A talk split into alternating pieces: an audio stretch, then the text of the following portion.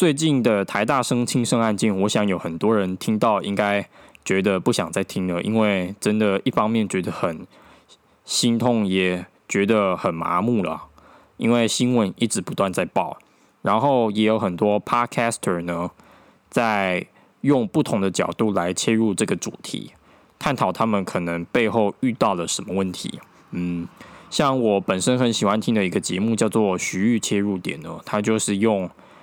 兴趣的角度来分析，因为其实台湾就是本质上还是在乎成绩的学升学体制，然后呢，他们只是因为成绩好，所以呢就这样子进入了台大。但是我们的教育里面其实没有，或者是很少琢磨在生涯的探索中，导致很多台大生就会觉得跟他们的期待有落差。这不是他们想要的，这不是他们想做的。有兴趣的话，各位可以去听他的一百一十五集，我觉得非常的精彩啊。除了兴趣的角度以外，也有很多人会用社会的呃期待来分析这件事情。比如说呢，你们就是因为是台大生，成绩很好，所以将来一定要找到一份很好的工作。这个通常是长辈的期待。可是呢？长辈他们没有想到的是，他们的好就等于稳定，所以意思是要这些台大生，呃，不要去激发自己的才能，然后呢，在同一份很稳定的公司，这一份薪水会随着年资不断的一直涨，一直涨，干到嗯，比如说六十岁，然后就退休这样子，这是长辈一般对台大生的期待，诸如此类很多不太合理的要求，或者是已经不合时宜了。好，不过呢，我要从自我要求变成自我压力这件事情开始分析，因为其实很多台大生他们就是因为自我过度的自我要求而形成自我压力下，觉得走投无路的。像比如说 major double major 这件事情来说，有很多台大的学生在大一上。因为透过各种管道，比如说 PTT 或者是脸书或者是学长姐，他们就认为自己要哦大二就开始要双主修，把自己的时间填满，然后呢课余的时间就开始去参加很多活动，比如说实习啦、呃社团，所以双主修或者是辅系实习社团哦，可能打工还要再再参一卡，他们很喜欢把自己的时间排满，这非常充实，真的非常好。以前大概在我们大学的话，可能只有少数人会开始这么早思考生涯规划这一类的事情。但是因为今天台大这样做的人非常多，就会开始相互比较。有人可能会觉得说：“啊，我是不是自己应该也要去找实习？或者是我是不是自己也要啊 double major，或者是辅系？”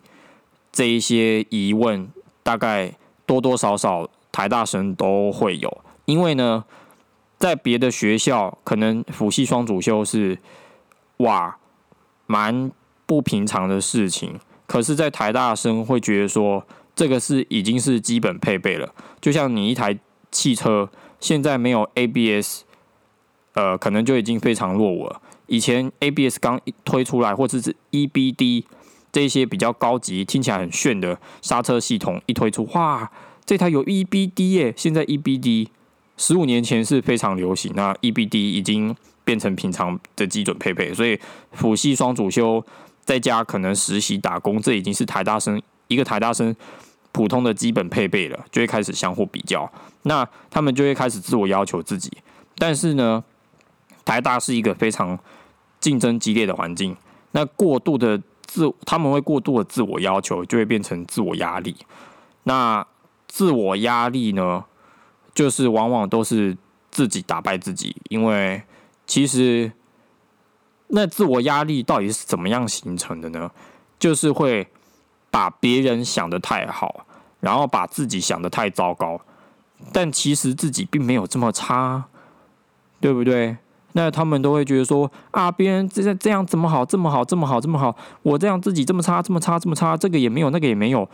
这些台大生的自我要求真的是非常高，我真的是呃有同感，因为我以前在美国的时候遇到的台湾学生，有台大的，也有早稻田的。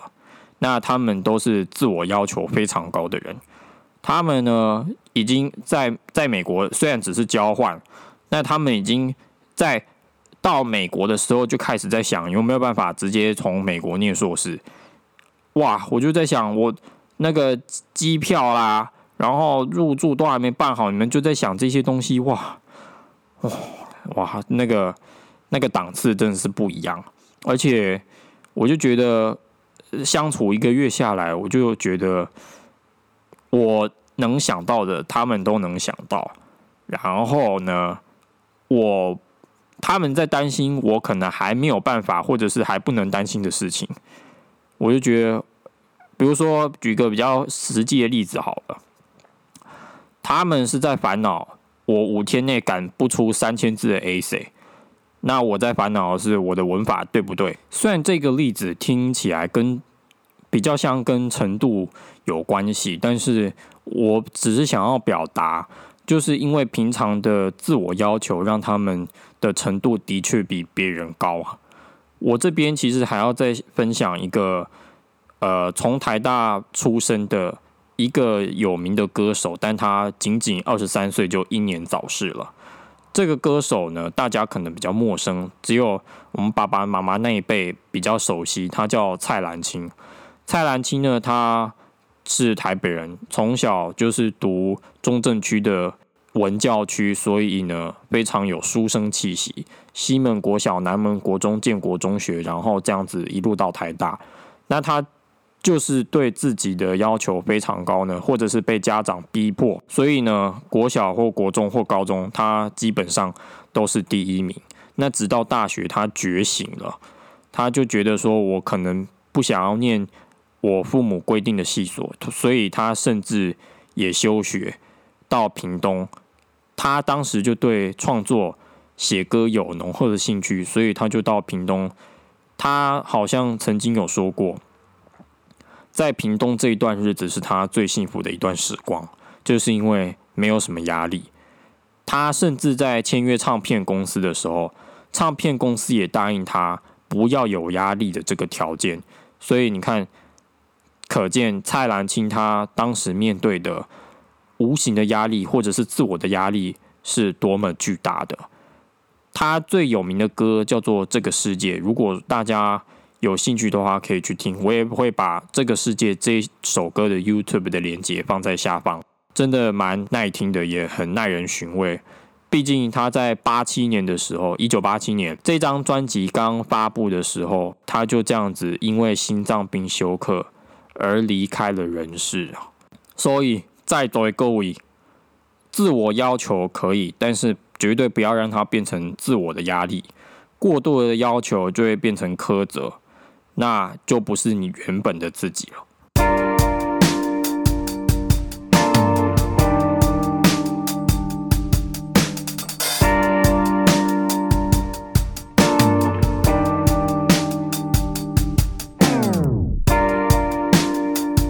终于到我们节目的高潮啦！在今年的一月中呢，台大山辐射来我们学校办营队给小孩子。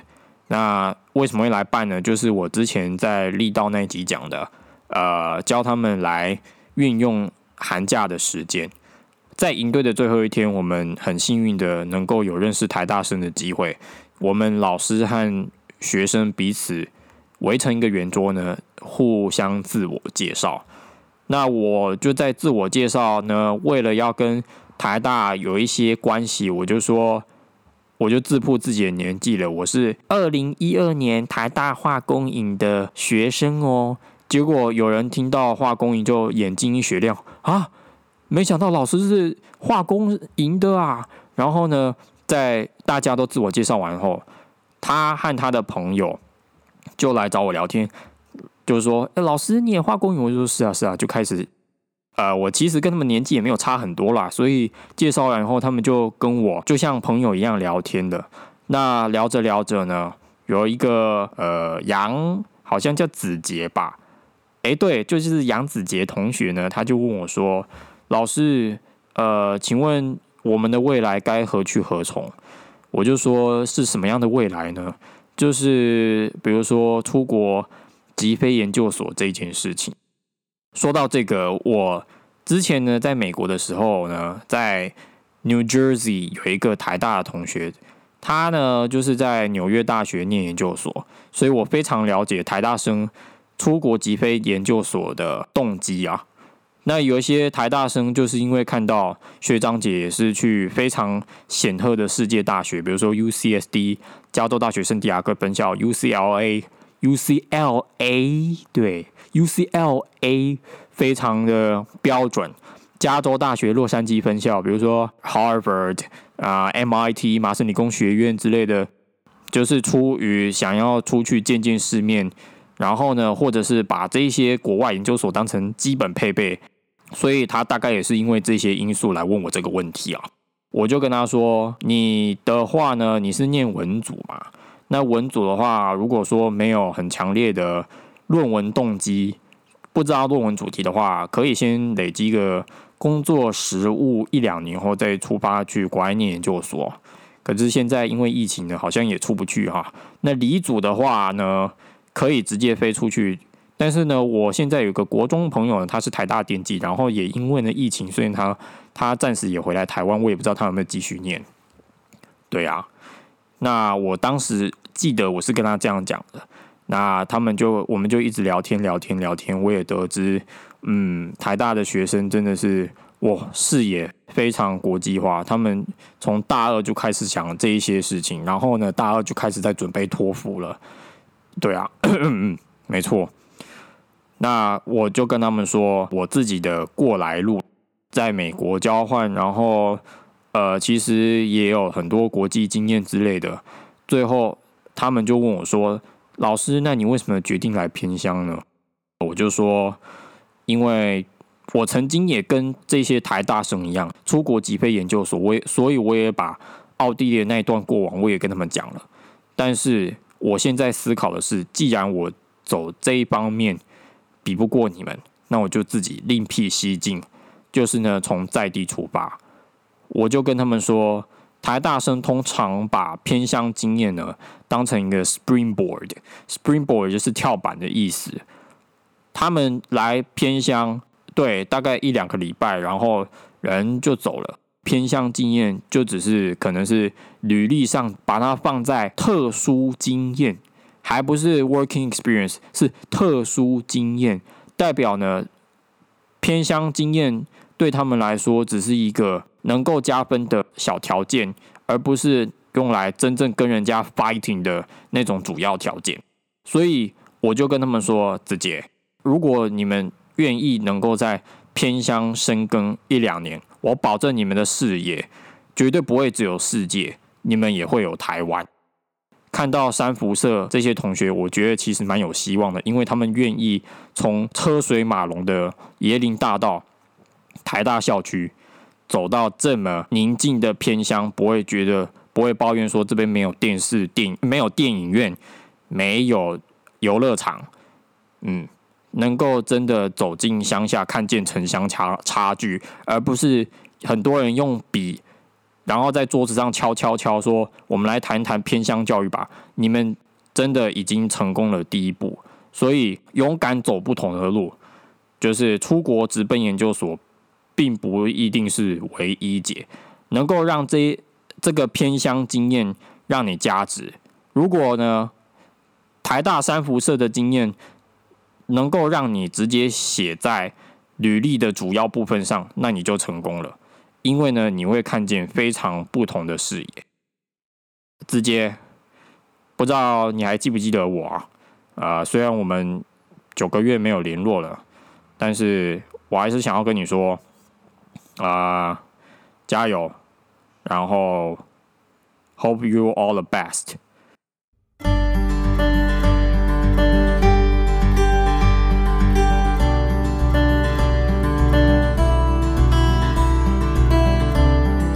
当你现在还是觉得走投无路的时候，不妨现在闭上眼睛，想想你最想要去的旅游景点吧，就跟一九年的我一样。